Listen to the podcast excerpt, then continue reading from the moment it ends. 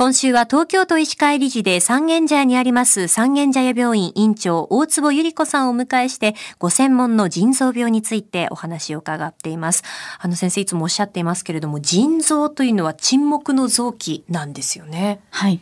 腎臓というのはもう本当に陰ですごく頑張っている静かに頑張っている臓器で何かあっても弱音を吐かないんですね。で大丈夫大丈夫ってずっと頑張り続けてしまってなのでなかなかその悪くなっていく過程が表に出にくい臓器だというふうに思っています。はい、うん。その分やっぱりその検診とかっていうのは大切になってくるっていうことですよね。そうですね。腎臓が早いうちにですね、うんうん、早期に出せるメッセージの一つというのはおしっこなんですけれども、えー、その検尿で、まあ、ぜひその腎臓からのメッセージというか、うんうん、小さな SOS っていうんですかね。そういったものを見つけていただきたいなというふうに思います。検尿ではこれどういったことを調査しているんですか、はい、あの基本的な簡単な検尿ではですね、はい、まずあの実際には、えー、体の外に出てはいけないもの。腎臓がろ過器の、えー、役割をしているというふうにお話ししたと思うんですけれども、まあ、ザルを想像していただいてですね、はい、ザルで受け止めるときに残ってほしいものと捨てたいものとあると思います。そうですね。えー、ザルに開けるときにザルの目があまりに荒すぎて全部下にこぼれてしまったら意味がなくなってしまいますが、はい、えー、それを想像していただきたいというふうに思います。普段はタンパク質とかそれから赤血球血液の成分ですねそれからあと糖分っていうのはザルの目にきちんと引っかかって、えー、おしっこには出てこないようになってるはずなんです。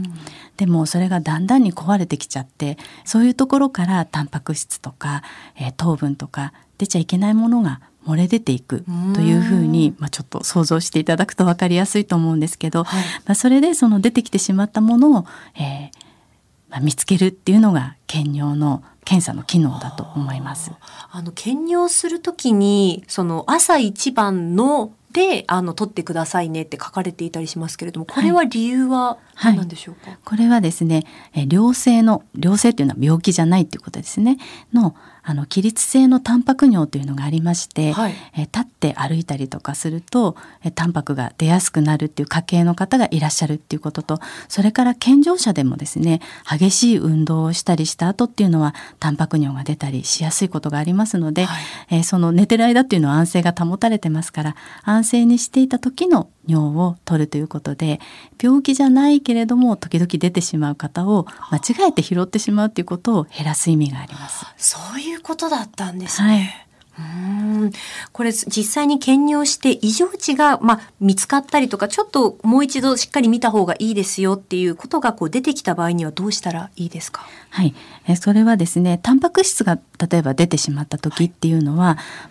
あれって検査の結果皆さん見たことあるかわからないんですけど大体はマイナスできますね。はい、でプラスマイナスだったり1プラス2プラス3プラスっていうふうに段階があるんですけれども、はい、検査で最初からその2プラス3プラスっていうふうに出た場合は腎臓の専門医のところに一度相談に行った方がいいと思うんですけど、はい、まあ、それもまずはかかりつけの先生に相談をするのがいいかと思います。はい、で1プラスとかプラスマイナスぐらいの時はもう一度ですね朝起きた時の尿を取り直すっていうことで再検査ということでいいかと思います。うん、それから糖に関しては、はい、これも